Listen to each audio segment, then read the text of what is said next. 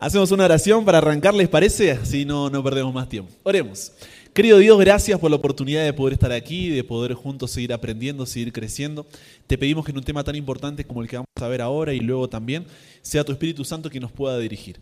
Que seas tú quien pueda estar en medio nuestro, que sean tus palabras y no las mías, y que también puedas trabajar en cada corazón para poder comprender las verdades que tú quieres decirnos en tu palabra. Todo esto pedimos y agradecemos sin merecerlo, pero en el nombre de Jesús oramos. Amén.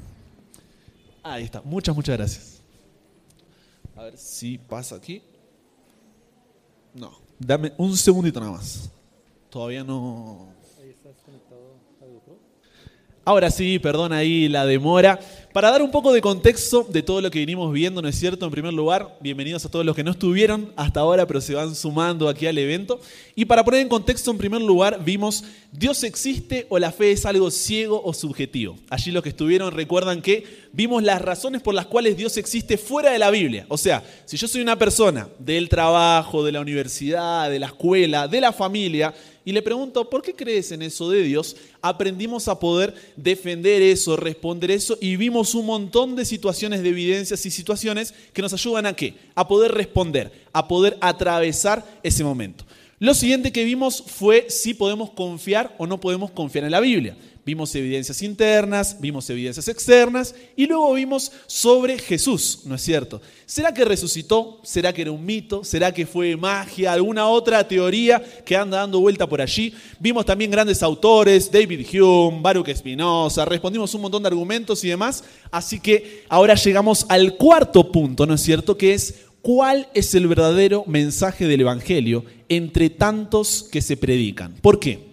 Algo que me está encantando del evento es que es muy cristocéntrico. No sé si ustedes se dieron cuenta de eso, ¿no es cierto? Muy cristocéntrico y amén por eso. Entonces, ¿qué es lo que sucede? Muchas veces hay en una frase nada más, ¿eh? no quiero que me hagan una gran exposición, que me citen autores y demás, en una frase, ¿cuál es el mensaje del Evangelio? ¿Alguien se anima? Recuérdense que este es un espacio para equivocarse, este es un espacio para meter la pata, como decimos en Argentina, es un espacio para poder aprender. Entonces, hay respuestas equivocadas y nadie va a juzgar por eso. ¿Quién se anima en una frase simplemente a resumirme la verdad del Evangelio? ¿Alguno?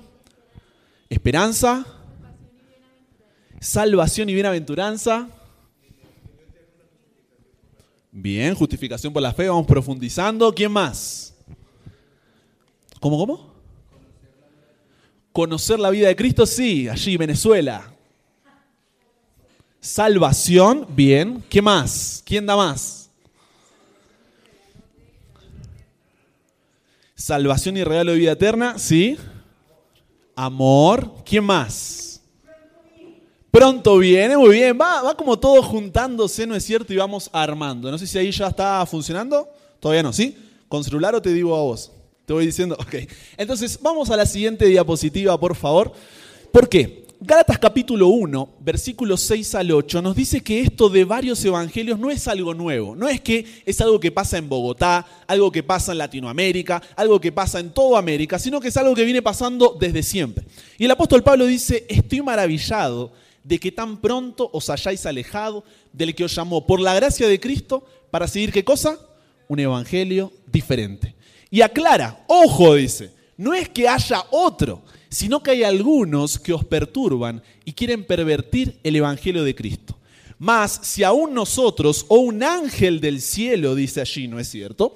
Eh, os anunciar otro Evangelio diferente del que os hemos anunciado, sea qué cosa? Anatema. Fíjate, ahora, cuando uno empieza a preguntarse acerca del Evangelio, uno empieza a reflexionar, nos vamos a encontrar de que hay muchos de esos evangelios diferentes que dice el apóstol Pablo. Ahora, el hecho de que sea diferente, y eso es lo primero que quiero aclarar, el hecho de que sea diferente no significa de que necesariamente sea un evangelio verdadero o que exista otro evangelio, sino que se presenta como diferente.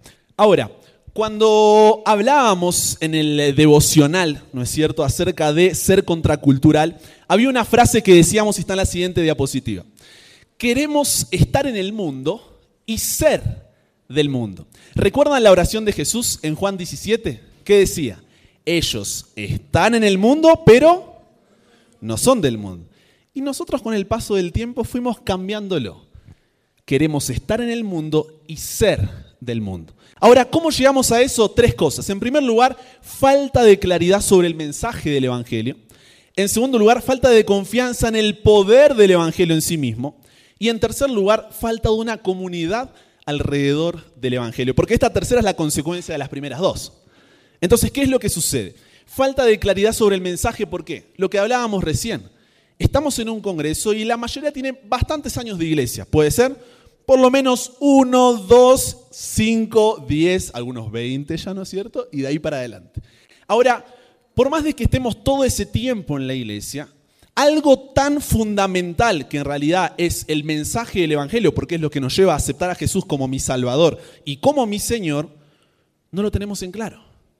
Hay muchas preguntas que van surgiendo y lo mencionaba recién con el tema de las charlas que da el doctor. Uno dice, pero siempre estuvo en la Biblia, no está trayendo cosas de otro lado. Y uno dice, yo no entendí eso, o yo no sabía eso, no lo había visto desde ese lado. ¿Por qué? Porque hay una falta de claridad. Tenemos alguna idea, salvación, esperanza, viene pronto, fuimos diciendo diferentes cosas, ¿no? Pero hay una falta de claridad a la hora de presentar el Evangelio, a la hora de conocerlo en primer lugar uno mismo. Ahora, esa falta de claridad va a lo siguiente, es todo relativo, relativo no, eh, va una cosa lleva a la otra, ¿no es cierto? ¿Por qué? La falta de claridad del mensaje me lleva a qué? A una falta de confianza. Porque claro, si el mensaje del Evangelio para mí es algo superficial, es algo que, bueno, es salvación, Jesús te ama, etcétera, etcétera, etcétera, yo creo que ese mensaje no tiene poder. Entonces, cuando creo que el mensaje no tiene poder, ¿qué es lo que voy a hacer? Voy a agregarle cosas, ¿para qué? para que tenga ese poder que yo creo que no tiene. Ya vamos a ir viendo diferentes evangelios, esto es solo la introducción, ¿no es cierto? Entonces, yo digo, no es suficiente con la cruz, con la condenación, con la salvación, con la justificación por la fe, con la santificación, con la glorificación. No es suficiente. Necesito agregarle algo. Y el doctor también mencionaba, ¿no? Por eso hoy en día vemos tanto esta costumbre de hacemos un show alrededor de las cosas que hagamos en la iglesia para que la gente pueda venir, para que la gente le guste, para que todos estén contentos, para que los jóvenes se diviertan, para poder juntar más gente. ¿Por qué pasa eso? Porque no confiamos en el poder del Evangelio. Esto no significa que hagamos siempre lo mejor, que los métodos van a cambiar con el tiempo. Obviamente sucede eso. Pero cuando creemos que debemos agregarle eso porque si no, no tenemos otra cosa, ahí hay un problema. Porque creemos que van a venir no por lo que se va a predicar, no por lo que se va a compartir, sino por todas las luces que ponemos alrededor. ¿Por qué? Porque hay una falta de confianza en el poder del Evangelio. Ahora, la falta de claridad me lleva a una falta de confianza. ¿Y la falta de confianza en qué termina? En una comunidad que no está alrededor del Evangelio. Entonces, cuando hablo de comunidad, hablo de iglesia.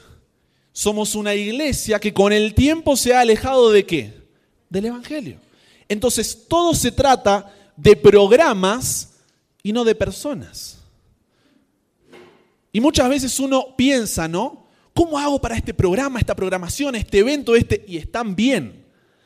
Ahora, ¿estoy preocupándome por la persona o solamente porque haya una buena liturgia, porque todos pasen bien, para que sea un momento, ¿no es cierto?, eh, ordenado, para que el resto nos vean, para que podamos ser reconocidos por lo que hicimos, para que no se olviden de todo lo que sucedió aquí. Y poco a poco, ¿qué pasa? Nos olvidamos de lo más importante, de las personas. Algo tan fundamental como las personas.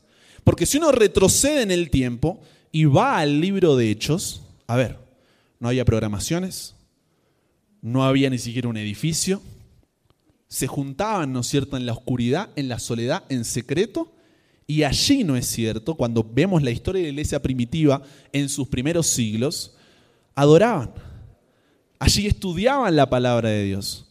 Allí, y cuando vemos el paso del tiempo, 300, 400 años, más de 33 millones de cristianos y el 56% del imperio romano, había sido conquistado para el cristianismo. Después podemos debatir si realmente eran cristianos o no y demás, pero para que vean la influencia del cristianismo. Y no tenían nada. Simplemente es, nos juntamos y demás. Sí, por favor. Lo que decíamos en la segunda, hay una falta de confianza en el poder del Evangelio. Entonces, claro, yo estoy aquí, ¿no es cierto? Estoy en la iglesia y digo, a ver, quiero atraer a los jóvenes, quiero que los jóvenes vengan a la iglesia. ¿Qué está haciendo el resto? Entonces, yo pienso, ¿qué cosa? No tienen una base teológica decir, nosotros hacemos esto porque la Biblia dice esto y Elena de White también nos ilumina para que comprendamos esto. Sino que, ¿qué hacemos? Fulano está haciendo eso. Está llenándose de gente. Vemos nuestros eventos vacío. Hay que hacer lo que está haciendo fulano. Dejemos de hablar de esto porque es como que nos diferencia mucho de ellos. Agreguémosle un poquito de esto. Vamos a sumar aquello. Ah, no somos muy diferentes. El sábado, domingo, bueno, lo que te cae mejor. Depende de qué día trabajes y qué no. Entonces, poco a poco, ¿qué hacemos? Intentamos mezclarnos. ¿Por qué? De nuevo, porque una falta de claridad sobre el mensaje del Evangelio nos lleva a una falta de confianza en el poder del Evangelio y eso nos lleva a una falta de una comunidad alrededor del Evangelio. Ahora, todo esto, siguiente diapositiva por favor, nos lleva a una distorsión. Lleva a una descentralización, yo voy a explicar qué significa cada palabra, una descentralización, una descontextualización y una dilución del Evangelio. O sea, cuando estas tres cosas, y ténganlas en clara porque vamos a, trabajar con esto en mente durante todo el seminario, ¿no? Entonces, cuando sucede estas tres cosas, hay una distorsión. ¿Qué es una distorsión? Ayer hablábamos, ¿no es cierto? Cuando yo no logro ver y está todo medio confuso. Y dábamos el ejemplo de una persona que por ahí tiene problemas de vista, está en el Transmilenio y no ve si el que viene es el M51, el F14. ¿Y qué le dice? ¿Cuál viene? Son todos rojos. Entonces hay como una distorsión. ¿Por qué? Porque no sé exactamente. Sé que hay algo, pero no logro distinguir exactamente sus detalles. Entonces, ¿qué pasa? Es rojo, pero si yo me subo a uno que no quería, me va a llevar completamente a otro lado. ¿Por qué? Porque hay una distorsión. Ahora, esa distorsión, decíamos, genera una descentralización, una descontextualización y una dilución del Evangelio. Y en cada una de estas palabras vamos a ver diferentes evangelios que se van formando, que como decía el apóstol Pablo, son diferentes, pero no significa que haya más de uno. Eso siempre es importante. Vamos a la siguiente, por favor. Empezamos con la descentralización. Y dentro de la descentralización, ¿qué significa? Algo que estaba en el centro es sacado del centro. ¿Quién debería estar en el centro si hablamos del Evangelio? Exactamente. Entonces, si yo hablo de una descentralización, ¿qué es lo que estoy intentando decir? ¿Quién sale del centro? Exactamente. Ahora, pasan cuatro cosas. O el Evangelio se torna narcisista, o se torna terapéutico, o se torna activista, o se torna legalista. Y voy a explicar por qué. Cuando hablo acerca de narcisista, ¿qué es el narcisismo? Yo, todo sobre yo, ¿no? Narciso se ve allí en el reflejo del agua y dice, soy hermoso. Ese es el narcisismo. Es cuando uno solamente se trata de yo.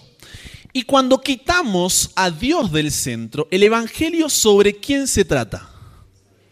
Sobre mí. Entonces todo gira alrededor de yo, de mí. ¿Por qué? Porque yo paso a ser el centro. Entonces, no se trata de lo que yo puedo hacer por Dios, sino de qué? De lo que Dios puede hacer por mí. ¿Qué decía hoy, no es cierto, el doctor? ¿Qué significa cuando uno tiene una relación con Dios? Es someter continuamente mi voluntad a la suya. Ahora, ¿qué es lo que pasa aquí? Someto la voluntad de Dios constantemente a la mía. Entonces, ¿por qué pasa, eso, no es cierto? Una falta de claridad del mensaje hace que yo piense, no, se trata de lo que Dios hace por mí. Eso me lleva a la falta de confianza en el poder de ese mensaje. ¿Por qué? Porque no creo ni siquiera que Dios pueda hacer lo que yo le estoy pidiendo. Y si no lo hace, hago berrinche.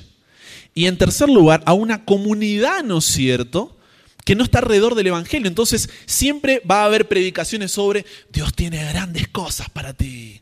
Dios tiene un plan para tu vida. Dios tiene un propósito. Es verdad, Dios tiene un propósito, Dios tiene un plan, pero en el sentido que es predicado es, es sobre ti. Y lo que Dios puede hacer por ti. En otras, cosas, en otras palabras, ¿no? Allí el mundo te ofrece algo, pero Dios te ofrece algo mejor para ti.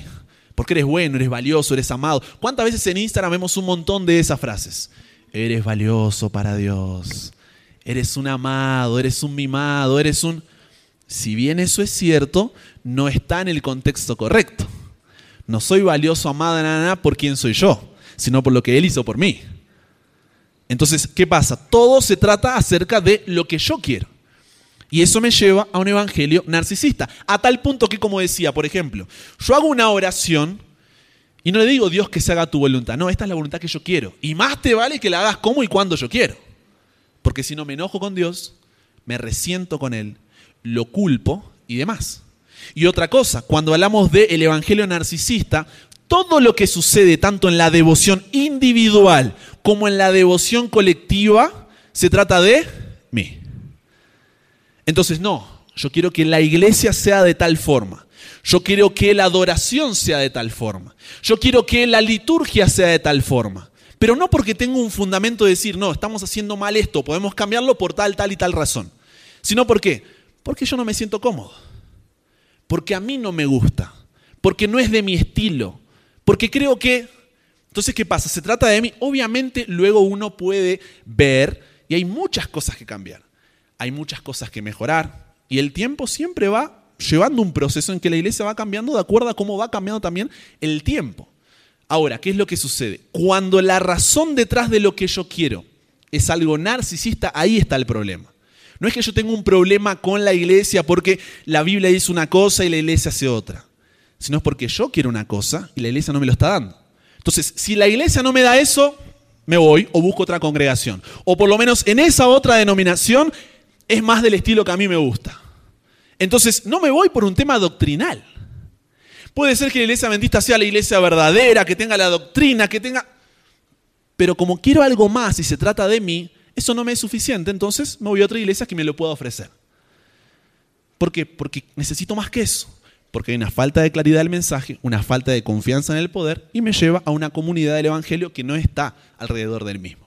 Ahora, ¿Qué es el terapéutico? Bueno, este está un poco más fácil, ¿no es cierto? ¿Qué será el terapéutico? ¿Quién tira alguna idea por allí? ¿Qué sería un evangelio terapéutico? Está muy parecido al narcisista. Muy bien, ahí hay una manito que se hace así. ¿Qué más? Muy bien, superación personal. ¿Qué más? Consejos, autoayuda, escuché por allí. ¿Qué más?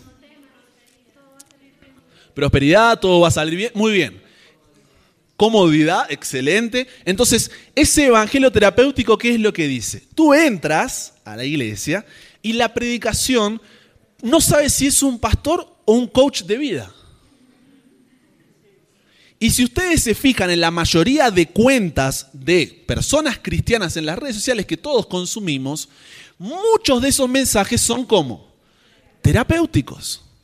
Están, si bien obviamente, quiero aclarar algo, siempre todo no es que es completamente equivocado, sino que recuerden la palabra que vimos, hay una distorsión.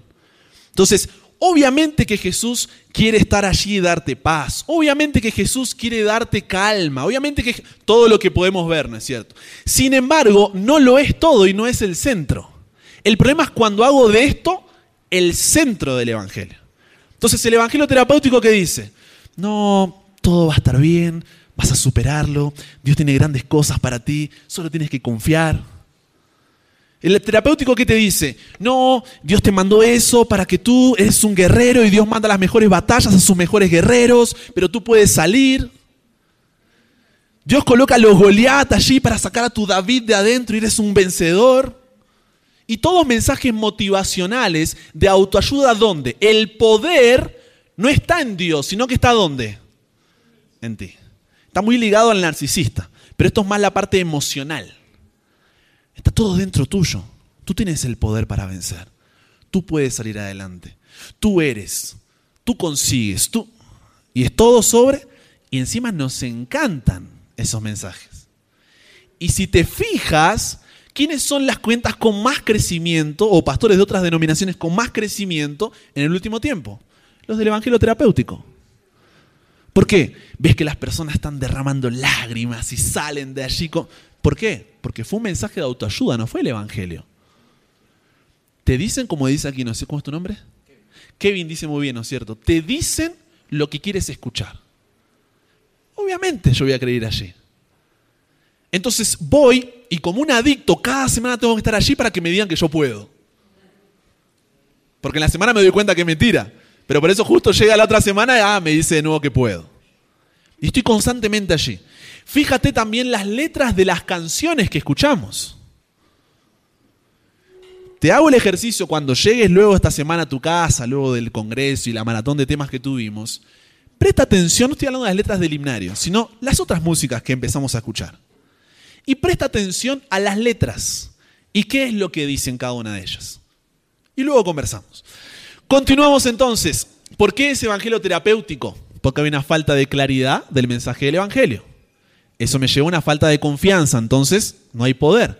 Y entonces la comunidad del Evangelio es alrededor de qué? De las emociones.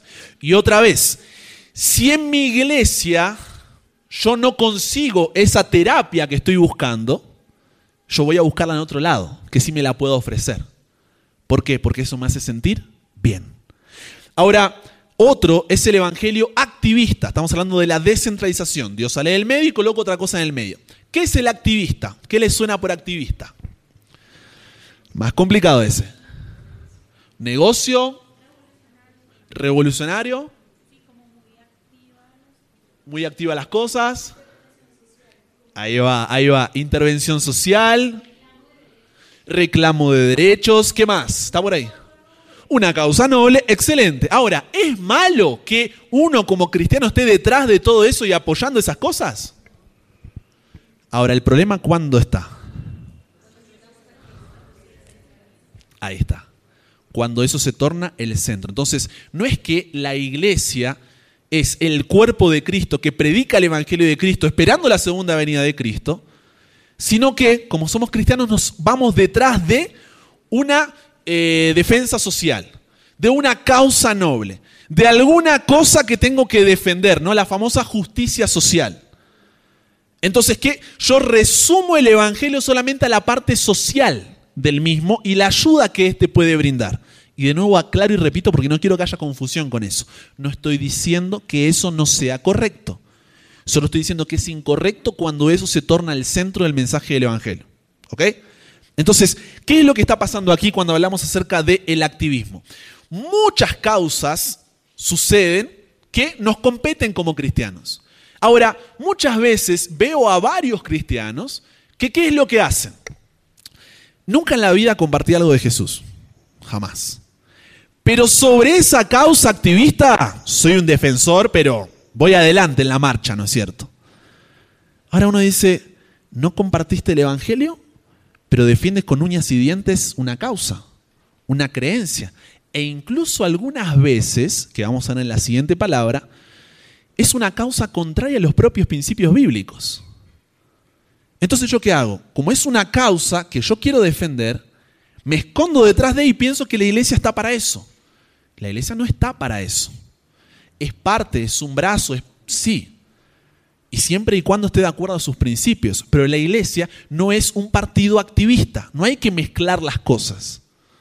Porque cuando mezclamos las cosas, no hay diferencia entre una iglesia y un partido político. Es exactamente lo mismo. Solamente que hay un par de cantos en el medio. Y decimos Dios en vez del líder que queremos votar. Entonces es muy peligroso cuando confundimos política con religión. Son dos cosas totalmente separadas. Y cuando hacemos de una causa noble, como mencionaba allá atrás, ¿no es cierto? La bandera, el estandarte de mi iglesia. O si no, puede ser no solamente una causa, puede ser la ayuda social. Hoy en día también está muy fuerte. Salimos, ayudamos a los pobres, a los necesitados, hacemos esto, pero solamente hacen eso. Entonces no hay otra cosa, todo se torna en otra cosa. Y así como la iglesia no es un partido político, tampoco es una ONG. Es una iglesia. La iglesia sí ayuda, y es más, el propio Jesús dice, por cuanto lo hiciste por uno de mis pequeños, por mí lo hicisteis. El problema es cuando se torna el centro de lo que hacemos. Yo no voy a ayudar a la persona para predicar el Evangelio porque es un reflejo de Jesús, sino solamente por la ayuda social.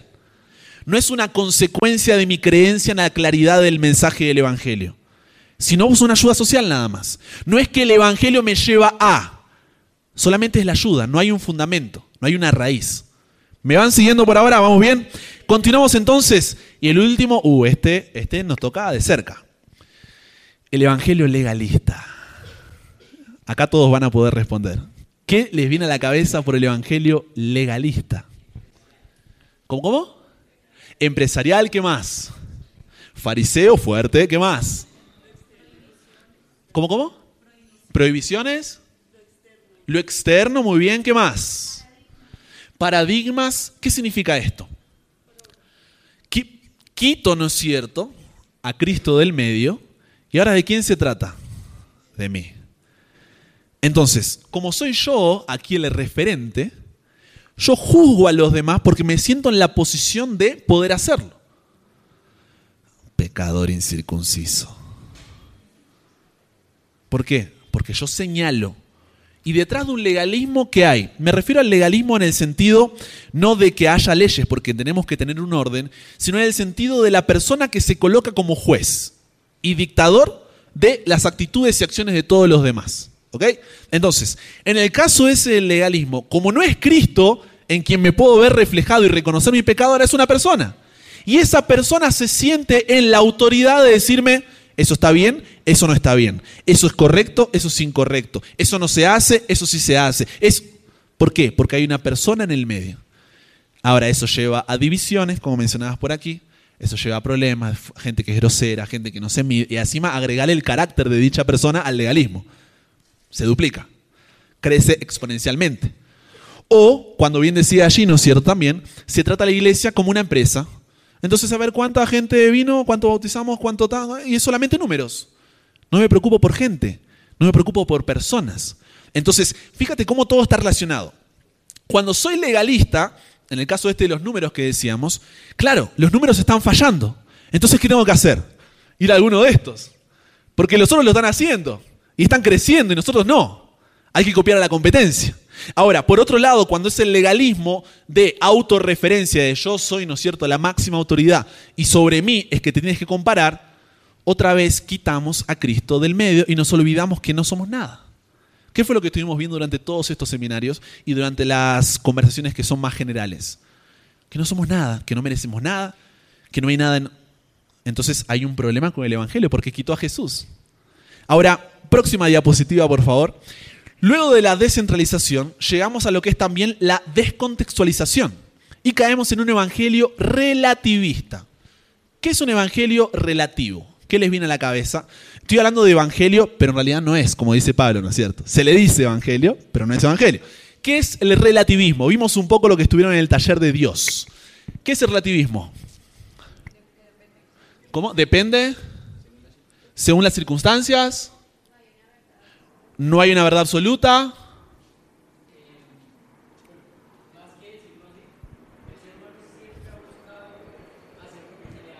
Bien.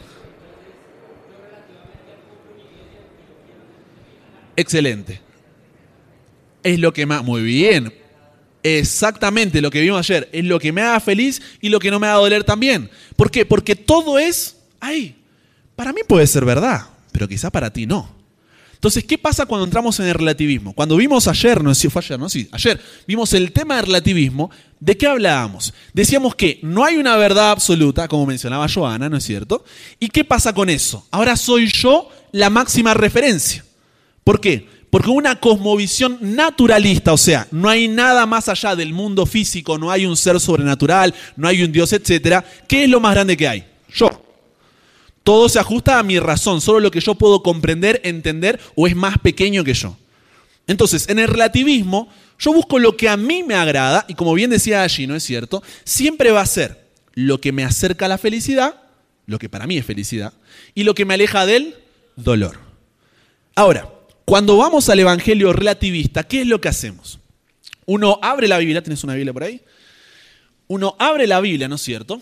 Tiene la Biblia aquí y lo que dice es, no es la Biblia la que define lo que creo, lo que es correcto o lo que no, sino que yo tengo autoridad sobre qué? Sobre la Biblia. Entonces, cuando llegamos a eso, ¿qué es lo que pasa?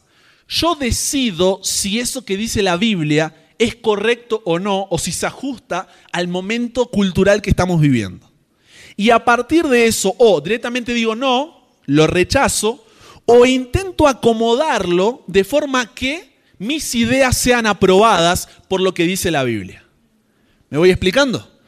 Entonces, cuando llega ese momento, ¿cuál es el problema? Si yo no tomo a la Biblia, gracias, como máximo referente, como palabra de Dios, como fundamento de mis creencias, como raíz de mi cosmovisión, si yo solamente una cosa señalo y digo esto no, ¿por qué no puedo cambiar todo lo demás? En el momento que una cosa pasa a ser relativa, todo lo demás es relativo. Porque yo soy la máxima autoridad, ya no es Dios. Y hoy en día cuando nos ponemos a ver, tanto a veces incluso dentro de la iglesia, eso es lo que más me duele muchas veces cuando me llegan mensajes de gente y demás, pero también fuera de la misma, y eso como que nos va influenciando a nosotros, es qué cosa, personas que dicen, yo estoy por encima de la Biblia, o yo acomodo la Biblia a lo que yo quiero creer. Quiero que diga lo que yo quiero que diga. Y todo ese relativismo nos lleva a un evangelio que dice lo siguiente. Puedes venir a Dios como estás, pero nosotros qué creemos? Dios te va a cambiar, Dios te transforma. ¿No es cierto? El mensaje del evangelio te transforma. Ahora, el relativismo que dice, ven como estás y quédate así. Porque Dios es amor. ¿Qué clase de Dios de amor no te va a aceptar? Y ahí es mucho énfasis sobre la cuestión del amor, un amor totalmente descontextualizado, ¿no es cierto? Porque se lo saca, cuando veamos más adelante el verdadero mensaje del Evangelio, se lo saca del resto de atributos de Dios. Entonces todo es amor. Las canciones que escuchamos sobre qué son casi? Amor de Dios. Las predicaciones, amor de Dios. No está mal, de nuevo. El problema es cuando es un amor que justifica mis acciones y deja de lado la santidad de Dios. Deja de lado la justicia de Dios. Deja de lado la rectitud de Dios. Y hoy entonces escuchamos, amor es amor y tú no puedes hacer nada. Es más, si tú dices algo, estás juzgando, eres un intolerante, eres un discriminador. ¿Por qué? Porque ¿quién eres tú para juzgar la verdad que para el otro es cierta? ¿Qué es esto? Relativismo. Y en muchas denominaciones, ¿qué es lo que se hace? Se va abriendo puertas y conversábamos ayer. ¿Qué dice la Biblia? Que la puerta hacia la salvación es como estrecha. Ahora, si yo tengo cosas en los brazos e intento pasar por una puerta estrecha, ¿qué pasa? No paso. Entonces hay dos opciones. Una, la que predicamos, suelto, entrego todo, rindo mi voluntad y paso. O la de ahora dice, pero ¿para qué vas a soltar todo eso? Tú eres así, eso va a afectar tu autoestima, tu autoamor, es tu identidad. Entonces, ¿qué hago? Hago la puerta un poco más ancha. Y pasa con todo lo que tienes. Total, Dios te ama. Eso no es el mensaje del Evangelio, como ya vamos a llegar a ver también, sino que eso es una descontextualización que nos lleva al relativismo a la hora de interpretar la palabra de Dios. ¿Por qué? Porque hay una claridad en el mensaje, eso nos lleva a creer que no hay poder en el mensaje para transformarnos y por ende la comunidad abre puertas que antes no deberían haber estado abiertas. Cuando continuamos entonces, por favor, siguiente diapositiva, tenemos la dilución. ¿Qué es una dilución? ¿A quién le suena esa palabra medio complicada, no? Dilución, déjeme ver. ¿Cuánto tiempo me queda más o menos? ¿Tienes ahí? ¿25? Estamos bien entonces. Eh, ya estaba preocupado. Dilución. ¿Qué es la dilución? ¿Qué le suena por la palabra dilución? Bien, hacerlo más suave. ¿Cómo? La química, ahí está. Disminuir, estaba esperando tu respuesta. Disminuir la concentración de algo. ¿Vieron ese jugo que viene más puro y ustedes lo mezclan con agua? Luego vas a, y te lo tomas porque está dulce. ¿Qué pasa cuando echas solamente y queda un poquito de jugo en el fondo de la botella y la cargas con agua y tomas como si fuera agua? ¿Es rico eso? Es un poquito que quedó, que no lavaste bien la botella. Pero sigue sabiendo agua. Porque tiene un sabor diferente. Ahora, otra cosa. Viene eso que es puro, vienen esas personas que compran el jugo que ya está para tomar y le echan agua. No, ¿cómo le vas a echar agua? Y queda horrible. Tú te lo tomas para decir que está rico, ¿no es cierto? Entonces es o porque quedó un poquito de otra cosa o porque le estás agregando algo más y esa concentración ya no es pura ya no es realmente la concentración que uno debía tomar, que uno debía comer y demás. Entonces, cuando hablamos de dilución del Evangelio, ¿qué estamos diciendo? Dijo muy bien aquí Kevin, suavizar el Evangelio, quitarle esa concentración, decía la química, ¿no es cierto? Quitarle toda esa parte pura y mezclarlo con algunas otras cositas. Entonces, esa dilución, ¿a qué nos lleva? En primer lugar, a un evangelio sincretista. ¿Qué es sincretismo? Cuando se mezclan dos cosas. Entonces, lo que pasa es, algo que no es parte del Evangelio se mezcla con el Evangelio, pero lo escuché repetir tantas veces o lo vi tantas veces que ya pienso que forma parte del mismo. ¿Ok? Entonces, es algo que no está en la Biblia, que no es fundamentado bíblicamente, pero se fue mezclando con el tiempo a tal punto de que hoy me parece correcto. El otro día escuchaba, no me acuerdo de quién, aquí no es cierto, en una de las oraciones o en una de las ya no sé en qué momento fue, y decía, Señor, perdónanos por nosotros también crucificar a tu Hijo Jesús. Dijo alguien, ¿no es cierto? No me acuerdo quién fue. Tampoco viene el caso. ¿Qué es lo que está detrás de eso? Es una creencia católica esa, de que cada vez que pecamos le seguimos clavando clavos a Jesús y lo volvemos a matar y demás. Entonces, fíjate, para esa persona, es un ejemplo nada más, ¿qué es lo que fue pasando? Se juntaron dos cosas y es lo más normal. Esa persona no pensó, voy a decirlo porque tengo... No, se le juntó y no es un problema que la persona sea mal, no, se juntó, sincretismo. Es un ejemplo como para que entendamos qué cosa. Hay cosas que, ya sea por nuestra tradición familiar, ya sea por la religión que teníamos antes de convertirnos al adventismo, o por la influencia que vemos alrededor y que consumimos en series, películas, redes sociales y demás, va entrando de a poquito. Y hoy en día pasa muchísimo con las redes sociales. ¿Por qué? Ah, es cristiano, lo voy a seguir porque su contenido es cristiano, pero no comparte tu misma religión, no es de tu misma denominación. Ahora, eso no es como ser de un equipo o de otro. ¿Cuáles son dos equipos de fútbol grandes aquí? Santa Fe y quién más, el contrario. Y Millonarios. No es si soy de Santa Fe y soy de Millonarios. No es así el tipo de denominación. Ah, no, pero él es esto y yo soy adventista. Pero bueno, después del fútbol nos juntamos a tomar algo.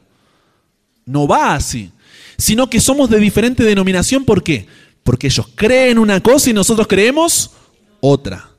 Entonces, si yo sigo a esta persona, por más de que sea cristiana, que sea re buena onda y no suba muchas cosas diferentes, esas pequeñas cositas, porque encima son videos de cuánto, 30 segundos, un minuto, un minuto y medio, es un posteo, un par de slides, pero van entrando, me van quedando.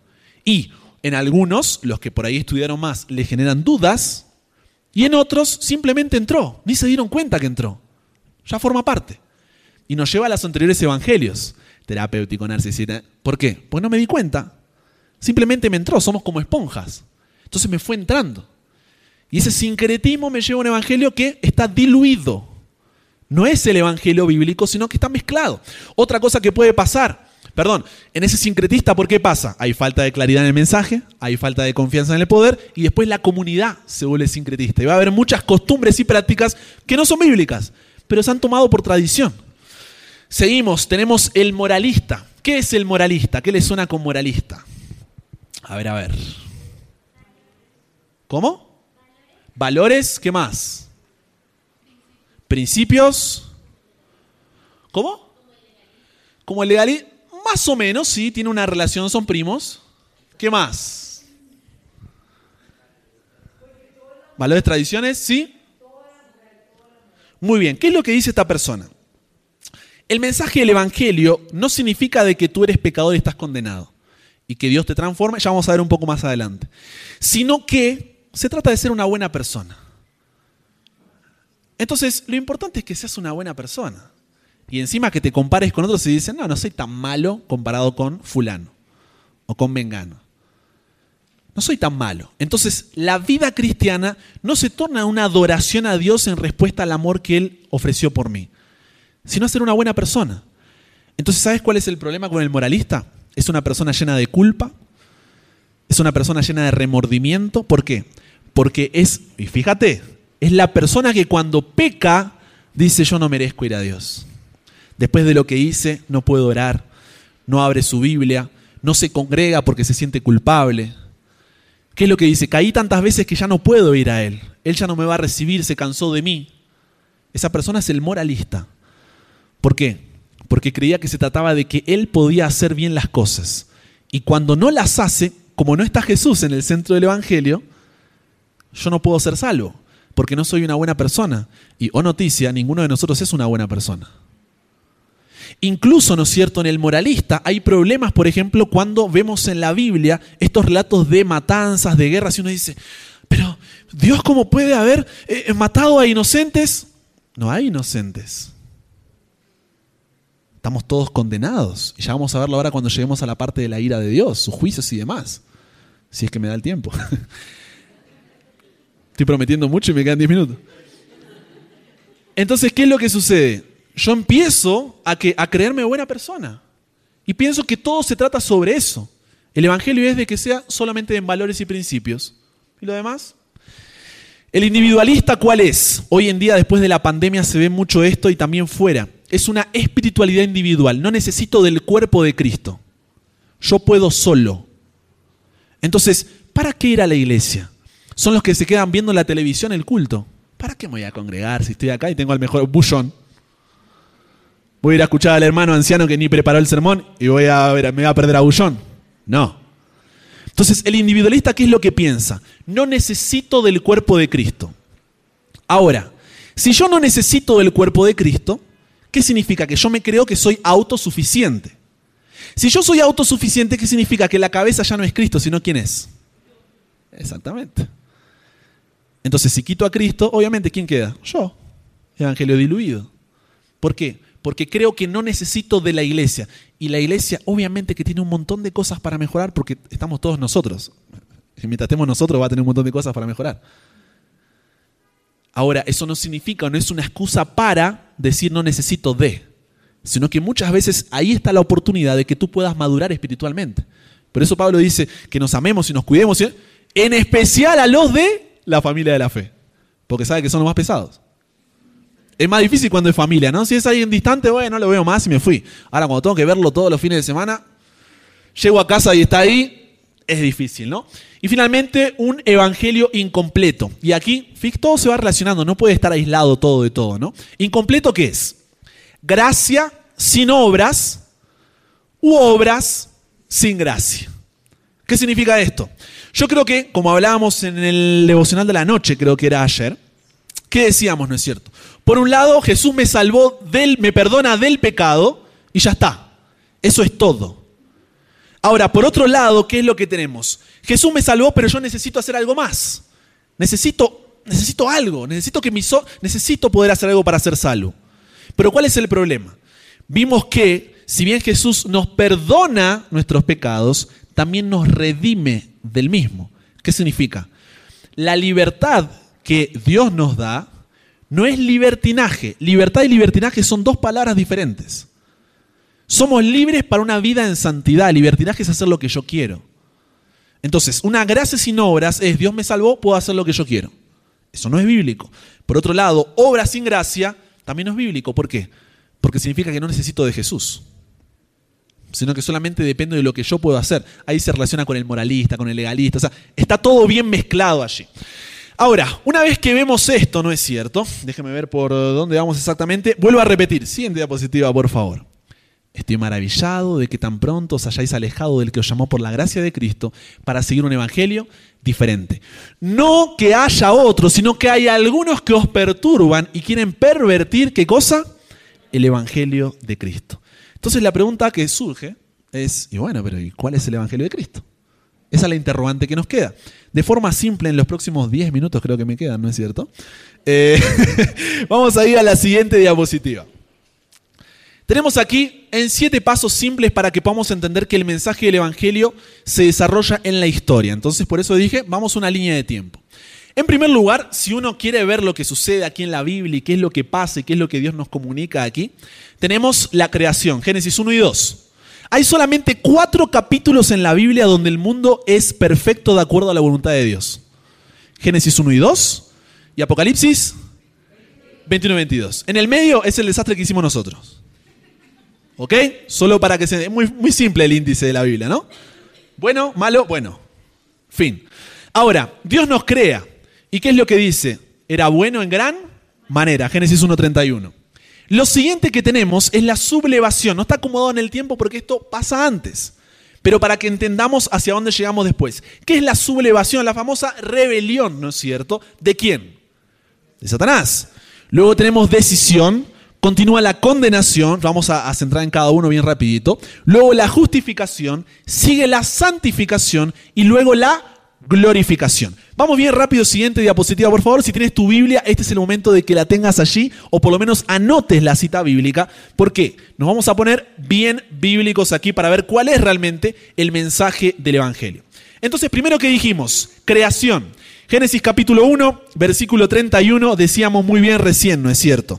Y vio Dios todo cuanto había hecho y era bueno en gran manera. Y fue la tarde y la mañana del sexto día. Luego fueron acabados los cielos y el Señor descansó el día de reposo y lo santificó, lo bendijo también. Ahora, este ambiente era perfecto. Dios estaba allí con Adán y Eva. Había una relación con él. Sin embargo, todo esto llega un problema cuando, en la siguiente diapositiva, por favor. Cuando antes, en el cielo, pasa otra cosa, que es la sublevación, la rebelión. Ezequiel capítulo 28, vamos allí. Ezequiel capítulo 28, ¿qué es lo que dice? 28 a partir del versículo 14. Voy a ir rápido simplemente por cuestión de tiempo, anota la cita y si me acompañas mejor. Dice, tú, querubín grande, protector, yo te puse en el santo monte de Dios. Allí estuviste y en medio de las piedras de fuego te paseabas. Perfecto eras en todos tus caminos desde el día en que fuiste creado hasta que se halló en ti maldad. A causa de tu intenso trato comercial, te llenaste de iniquidad y pecaste, por lo cual yo te eché del monte de Dios y te arrojé de entre las piedras del fuego, querubín protector. ¿Quién es este querubín protector? Satanás. Era un ángel de luz que ¿qué es lo que sucede? Se revela contra Dios. Es lo que hablábamos recién. Se genera una distorsión. ¿Por qué? Dice, quiero sacar a Dios del trono. ¿Y quién tiene que ocupar ese trono? Yo. Yo quiero ser el propio Dios, ¿no es cierto? Es más, cuando leemos en Elena de White, dice que se pone celoso del concilio que hubo en el cielo y dice, ¿por qué a mí no me llamaron para la creación? ¿Por a mí no. O sea, él creía que estaba en la misma escala que Dios. Él era querubín alrededor del trono de Dios, pero no era Dios. Era criatura de Dios, pero no era creador. Entonces Apocalipsis capítulo 12 dice que hubo una gran batalla en el cielo, Miguel y sus ángeles contra el dragón, la serpiente antigua, que Satanás y sus ¿Y qué pasó? Fueron echados.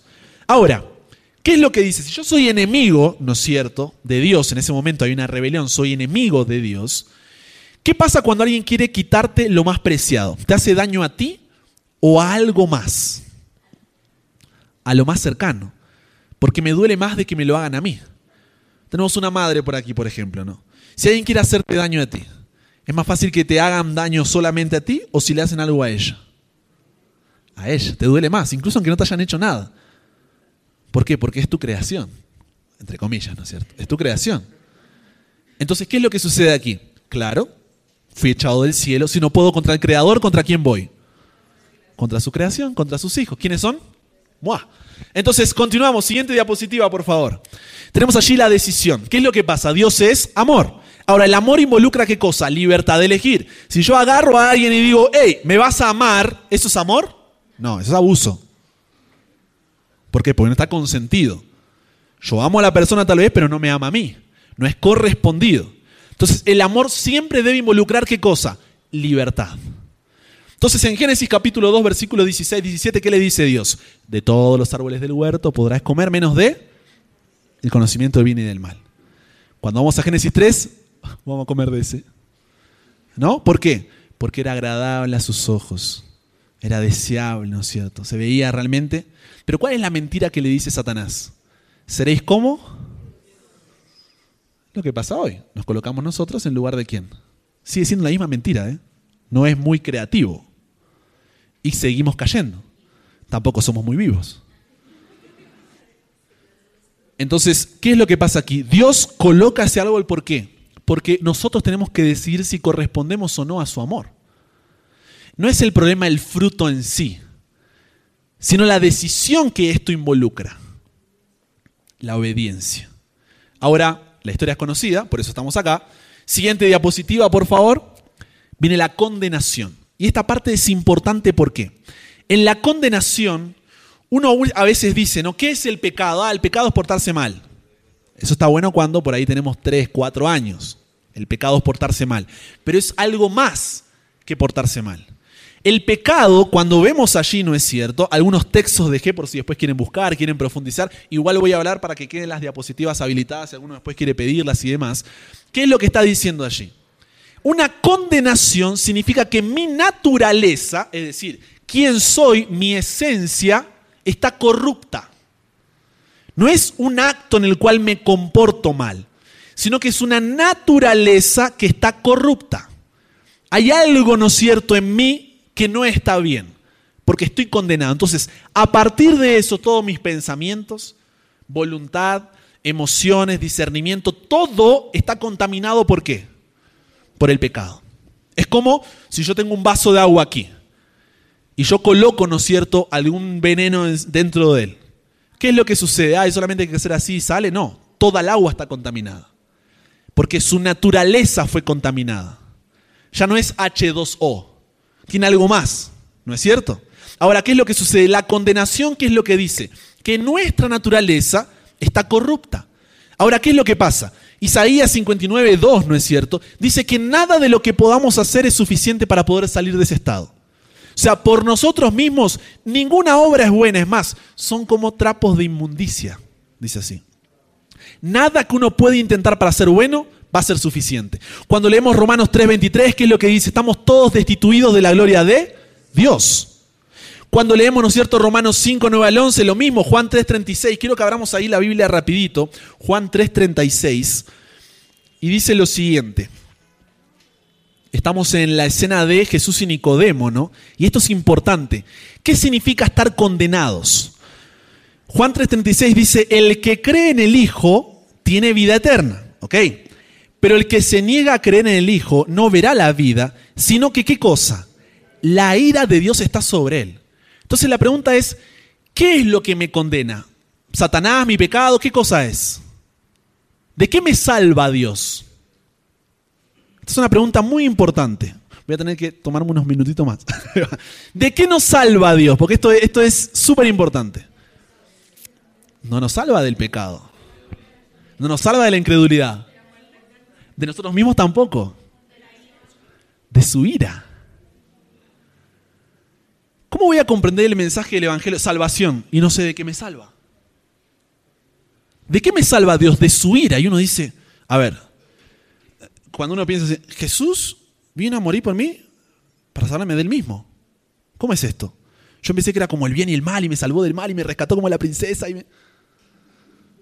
Es que a veces el Evangelio lo, decimos así. Pero ¿de qué nos salva Dios? ¿De su, ¿Qué significa que Dios nos salva de su propia ira?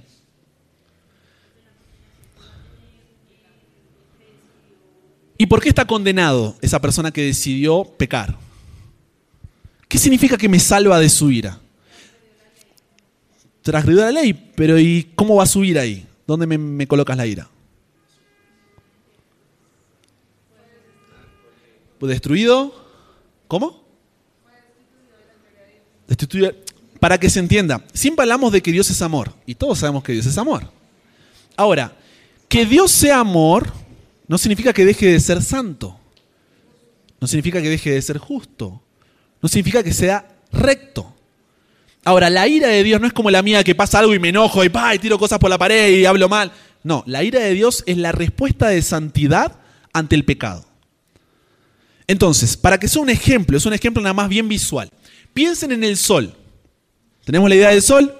El sol nos permite la vida aquí en la tierra, da vida, ilumina, Ahora, si tú vas caminando, imagínate que puedas, ¿no es cierto? Derechito hacia el centro del sol, ¿vas a poder abrazar el sol? ¿Por qué? Pero si te da vida, si, hace que florezcan las plantas, si nos ilumina, ¿por qué no puedes abrazar al lindo sol? ¿Por qué? ¿Por qué? Porque uno se quema. ¿Qué significa? Mi naturaleza no me permite estar en la presencia de qué? Del sol. Porque si no, ¿qué pasa? Me quemo. Porque su naturaleza es diferente de la mía. ¿Ok? Ahora, cuando pasamos eso a la santidad de Dios, ¿qué es lo que sucede? Dijimos que el pecado no es portarse mal. ¿Qué era? Era una naturaleza que estaba corrupta. Todo está mal en mí. Es una esencia que está contaminada. Ahí va. Como Dios es santo, es justo y es recto, yo no puedo estar en su presencia y por eso estoy destituido de su gloria. Porque si él, porque si él dejaría de ser eso, y yo podría estar porque él es amor, yo ya no sería justo, no sería bueno, no sería misericordioso, no sería recto, no sería santo, no sería, no sería Dios. Entonces cuando dice que es la ira de Dios lo que nos condena, ¿qué significa? Que como el pecado hizo que mi naturaleza esté corrupta, ¿por qué? Porque me alejé de él y hizo generar una distorsión, yo no puedo estar en su presencia, porque si no, soy destruido. ¿Cuál es la única forma en la cual yo puedo volver a estar en la presencia de Dios? Cuando cambie qué cosa? Mi naturaleza. Exactamente. Ahí va la siguiente diapositiva, por favor, antes de que me, me apaguen la luz. Muy bien, justificación. ¿Qué es la justificación? Voy a dar un ejemplo bien básico. Ustedes son un juez. Tienen las leyes, ¿no es cierto?, bajo su dominio y demás. Llegan ese día como de costumbre el jurado y cuando se dan cuenta quién entra para ser condenado es nada más y nada menos que su hijo. ¿Qué problema? Y es condenado a muerte. Yo soy el juez. Entonces hay dos opciones. Opción número uno, yo soy amor, porque soy el padre del hijo. ¿Y qué haría un padre? Le dice, no, no pasa nada, guiño, guiño, y lo dejo pasar. ¿No es cierto? Ahí todos que dirían, wow, es amor. Pero ¿qué pasa? Si yo soy amor y hago eso, al mismo tiempo dejo de ser qué cosa? Justo. Soy un juez corrupto. Y planto un precedente. Por otro lado, yo puedo ser justo y lo condeno a la peor muerte. ¿Qué van a decir? Era el padre. No lo amaba. ¿Qué clase de padre era ese? Cruel. ¿No es cierto? Entonces el juez se encuentra en una encrucijada o soy amor o soy justo. Alguien tiene que pagar. ¿Y qué es lo que dice? Él sea libre y yo soy el que muere. Eso es la cruz. El propio Dios dice, tú eres culpable, pero yo tomo tu lugar. ¿Para qué? Porque si yo muero por ti, sigo siendo amor y a la vez que soy justo. Porque simplemente no es porque Dios puede elegir, sino porque esa es su naturaleza. Él no es que da amor o da justicia. Él es amor y Él es justicia. Entonces Él muere por nosotros. Jesús es Dios hecho carne, ¿no es cierto? No es que Dios tuvo un hijito y vino Jesús, sino que es Dios hecho carne y Él que dice, yo tomo tu condena para que tú puedas tener la oportunidad, encima es la decisión, porque después uno puede decidir volver a esa vida corrupta, no. Después ahí, ahí el siguiente paso para que tú puedas tener la oportunidad de ser libre. Ahora uno dice, Dios, como decíamos, el doctor mencionaba en el taller del jueves, si no me equivoco, Dios se despojó a sí mismo, Filipenses 2, se anonadó a sí mismo para qué? Por mí. Yo no soy nada. Y el creado, por mí. Ese es el amor que nos tiene que llevar a un cambio, que es la siguiente diapositiva, número 6 de 7, santificación. ¿Qué es la santificación? Está bien, el juez dijo, yo voy a tomar el lugar, y ahora quedo libre. Ahora, yo estoy fuera del jurado. ¿Qué voy a hacer? ¿Vuelvo a hacer el crimen para volver a estar acá de nuevo? ¿O voy a aprovechar la oportunidad y cambiar y aprovechar esta oportunidad que me dio? Eso es la santificación. Es cuando uno decide, ¿no es cierto? ¿Qué cosa?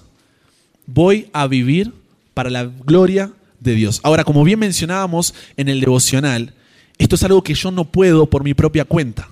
Y es por eso que la justificación y la santificación van juntas. Yo no puedo separarlas.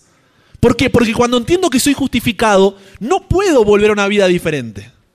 O sea, naturalmente necesito del poder del Espíritu Santo para poder cambiar, porque yo sigo siendo corrupto. ¿Se entiende? Él me dio la libertad de cambiar mi naturaleza y también me da el poder para poder cambiarla. Y eso es la santificación, cuando cada día, y vamos a hablar de esto en el siguiente taller, que es cómo formar esa relación con Jesús. ¿Cómo realmente significa eso de caminar con Él, de caer, de levantarse? Vamos a hablar más profundo en el siguiente taller de eso. Pero esa santificación es qué cosa? Como dice Gálatas 2.20, ya no vivo yo, ahora Cristo vive en mí. Mencionábamos al mediodía, ¿no es cierto? Es una constante sumisión de voluntad a la voluntad divina. Porque yo tengo una naturaleza corrupta. Entonces, si quiero estar en presencia de ese Dios que es santo, justo y recto, debo vivir una vida en qué? En santidad. ¿Qué es lo que dice Dios, no es cierto? Yo soy santo y ¿qué espera de nosotros? Que seamos santos. ¿Para qué? Porque nosotros podemos hacerlo solos, no. Solamente cuando dice Romano, ¿no es cierto? El Espíritu Santo habita en nosotros. ¿Cómo es el Espíritu Santo? Santo. Por eso es Espíritu Santo. Y eso me permite a mí qué cosa? Estar en la presencia de Dios. Y ahí finalmente, ¿no es cierto? Diapositiva final ahí la glorificación. ¿Por qué? Como yo le dije a Dios, ya no vivo yo, ahora tú vives en mí, puedo estar en la presencia del Dios santo y estar con Él por toda la eternidad. ¿Por qué? Porque mi naturaleza ahora es cambiada. Esto que es mortal se viste de inmortalidad. Y soy glorificado para que, para la gloria de quién? De Dios. Y por eso Cristo viene y nos lleva al cielo. Porque ahora sí podemos estar en la presencia de Dios, sí podemos estar en presencia de su santidad. Entonces ahí es donde tenemos realmente el mensaje del Evangelio y vuelvo al versículo final, allí en la siguiente diapositiva creo que está. Estoy maravillado de que tan pronto os hayáis alejado del que os llamó por la gracia de Cristo para seguir un Evangelio diferente. No que haya otro, sino que hay algunos que os perturban y quieren pervertir el Evangelio de Cristo. Cuando yo entiendo el Evangelio de Cristo, mi condenación, su justificación, su santificación y su glorificación, es ahí cuando, cuando no necesito agregarle nada más. Porque el mensaje del Evangelio es claro y tiene poder, porque no depende de mí, sino de lo que Dios puede hacer en mí y a través de mí. Y es ahí cuando se forma una comunidad, una iglesia alrededor del Evangelio. ¿Por qué? Porque se trata de Dios. Y es ahí cuando podemos empezar a vivir la vida que Dios quiere para nosotros. Por eso dije que me encanta lo cristocéntrico que está haciendo este evento. Porque se trata de Dios, no de luces, no de entretenimiento, no de, de Dios. Y el mensaje del Evangelio por sí solo ha podido transformar la historia, la ha dividido y no necesita de nada más. Entonces, no lo descentralicemos, no lo descontextualicemos y no lo diluamos. Diluamos, algo así. ¿Se entendió? ¿Por qué? Porque si no, estamos colocándonos a nosotros en el lugar que les corresponde a Dios. ¿Ok? Había más, pero ahora en la siguiente seminario, ¿no es cierto? Vamos a profundizar en qué hago ahora. Esto es teoría, está muy bueno. Y ahora, ¿cómo lo vivo? ¿Cómo realmente lo hago en la práctica, en mi día a día, donde la lucha es difícil, donde no sé cuándo quiero? Eso es lo que vamos a ver en la próxima ocasión, en el próximo seminario que arranca creo que en un minuto. Pero Oramos para, para poder cerrar entonces. Y cualquier duda al final del otro seminario, puedo abrir un poco el micrófono para que conversemos, pregunten, o si no se animan, porque puede pasar, se acercan, voy a estar siempre acá alrededor del evento. Brian, no entendí esta parte, la verdad, de nuevo. Y la explico, no hay problema, ¿ok? Oramos entonces. Querido Dios, gracias por el mensaje del Evangelio. Un mensaje que debemos comprender para que realmente esté escrito en cada uno de nosotros. Señor, muchas veces hemos tenido una distorsión de quién eres tú. Y eso nos ha llevado a descentralizar el mensaje, a descontextualizarlo, a diluirlo. Pero Padre, queremos reconocer nuestra condición de pecadores, una naturaleza que está corrupta, Padre, y que necesita de ti. Necesita ser justificada por ti porque no hay nada que podamos hacer para ser justificados. Y a la vez te agradecemos por tan grande amor, Dios. Ni siquiera lo merecíamos. Tú continuarías siendo Dios sin nosotros, pero a pesar de eso te despojaste para que podamos tener la oportunidad de libertad y vivir una vida en santidad en tu presencia. Y esa es una decisión que debemos tomar cada día. Una decisión que debemos cada día consagrarnos y comprometernos a ti para someter nuestra voluntad y permitir que tu Santo Espíritu transforme nuestras vidas. Por lo cual, Dios, te pido que, ahora que vamos a dar la parte práctica de todo esto, tú nos puedas dirigir, nos puedas acompañar y te damos las gracias porque tu palabra es verdad y te pedimos que nos santifiques a través de ella.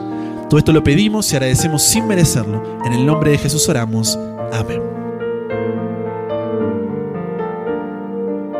Esta presentación fue brindada por Audioverse, una página web dedicada a esparcir la palabra de Dios a través de sermones gratuitos y mucho más. Si quisiera saber más de Audioverse o si le gustaría escuchar más sermones, por favor visite www.audioverse.org.